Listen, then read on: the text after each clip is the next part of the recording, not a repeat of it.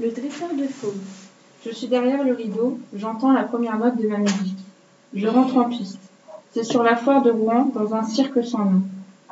Pendant qu'un militaire, ivre, tombe au-dessus le bord de la piste, se ramasse et hurle en ma direction. Je vais te casser la bouteille sur ta tronche Je fais mon numéro. Mais aussi, pendant que je travaille, comme on dit dans le cirque, je travaille et ne pas je joue. Tous les jours, quand je fais mon numéro, tous les jours, pendant, j'entends par exemple le démarrage d'une moto Harley Davidson, sonnerie de téléphone portable et puis la voix d'une femme par exemple qui braille. Allô? Allô?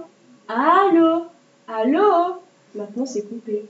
Le dresseur de fauves est là, posté derrière le rideau, observe, guette, admire. Moi, le dresseur de fauves m'admire.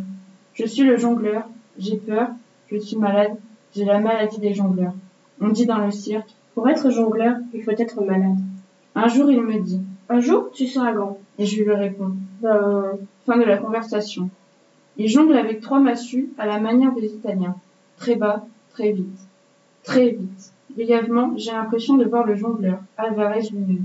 Mais c'est le dresseur de fauves et je lui lance. je ne savais pas que tu étais aussi jongleur. C'est comme si je l'avais surpris en train de faire quelque chose d'interdit, d'intime, un crime. Un bond et il est planté devant moi, me prend par la poitrine, me soulève et puis.